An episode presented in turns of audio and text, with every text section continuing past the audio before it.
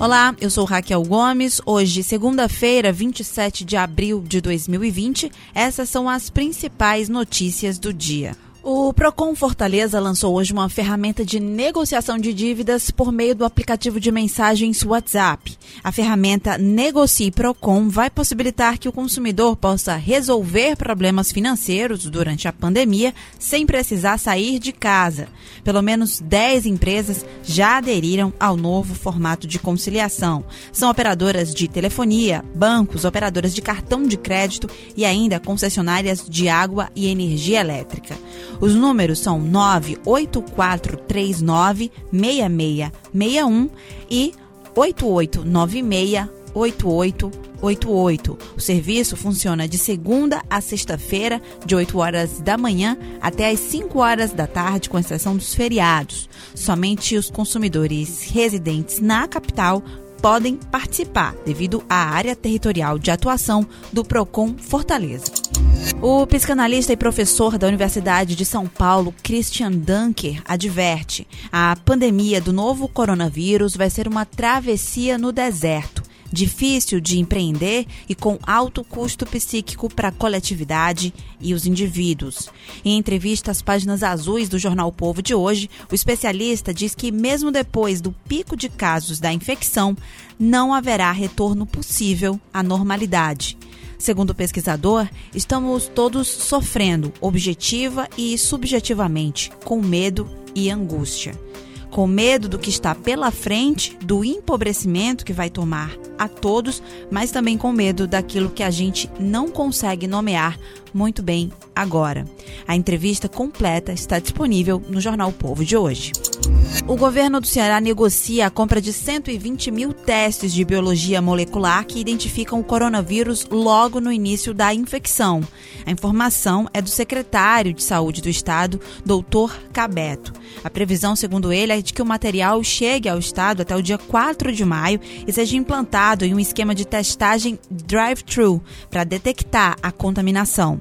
Para realizar o exame sem sair do carro, a população deve agendar o procedimento por meio do aplicativo da Secretaria da Saúde do Estado, disponível para Android e iOS. Ainda neste domingo, um avião desembarcou em Fortaleza vindo da China com um carregamento de 90 toneladas de insumos hospitalares para atender a demanda do Sistema Público de Saúde do Estado. Subiu para 6.478 o número de casos de Covid-19 no Ceará, de acordo com a atualização da Secretaria da Saúde na manhã de hoje. Em relação a ontem, são 218 casos a mais. Uma pessoa morreu em relação ao último boletim, resultando em um total de 377 mortes. De sábado para domingo, o estado alcançou o maior aumento no número de mortes de um dia para o outro, com 50 novos óbitos em decorrência da doença. Segundo a Secretaria da Saúde, a taxa de ocupação de leitos de UTIs para tratamento de pacientes com a Covid-19 em Fortaleza é de 98%.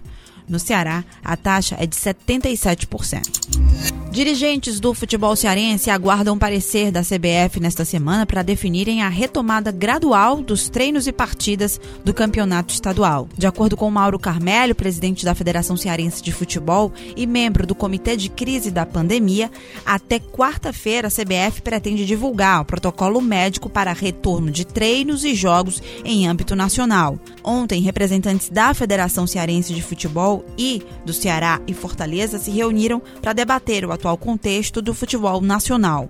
O presidente do Fortaleza, Marcelo Paz, comentou sobre os retornos às atividades e disse que os clubes vão ter de adaptar suas estruturas para possibilitar o retorno. Ele acredita que treinos, por exemplo, devam ocorrer sem o mesmo número de pessoas de antes da pandemia, com elencos mais reduzidos e comissão técnica menor. Paz considera até a possibilidade de jogos sem a presença da imprensa. O benefício de 600 reais pago a trabalhadores de baixa renda afetados pela pandemia, o auxílio emergencial, pode ser sacado a partir de hoje.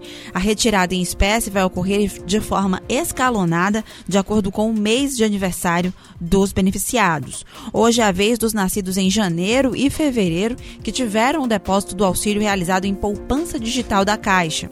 Amanhã, terça-feira, passa a ficar disponível as retiradas para os nascidos em março e abril. Na quarta-feira é a vez dos nascidos em maio e junho. Na quinta, para quem faz aniversário em julho e agosto. Em maio vai ser a vez dos nascidos em setembro e outubro sacarem o benefício, no dia 4, e os nascidos em novembro e dezembro, no dia 5 de maio. O dinheiro pode ser retirado sem a necessidade de cartão em casas lotéricas, caso elas estejam abertas, e em caixas eletrônicos. A Caixa ressalta que não é necessário retirar o dinheiro, porque o dinheiro depositado na poupança digital pode ser movimentado por meio do aplicativo Caixa Tem. O Conselho Nacional de Educação, CNE, deve votar amanhã em plenário virtual as diretrizes que vão orientar escolas de todo o país sobre como conduzir o ensino diante da pandemia do novo coronavírus. O documento traz orientações e sugestões para o ensino superior e para cada etapa de ensino da educação básica, desde a educação infantil ao ensino médio.